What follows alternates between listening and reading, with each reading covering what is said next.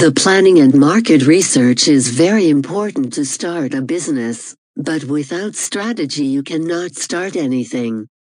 The strategy of a business is from the design of its logo, presentation, place, and look for markets to offer.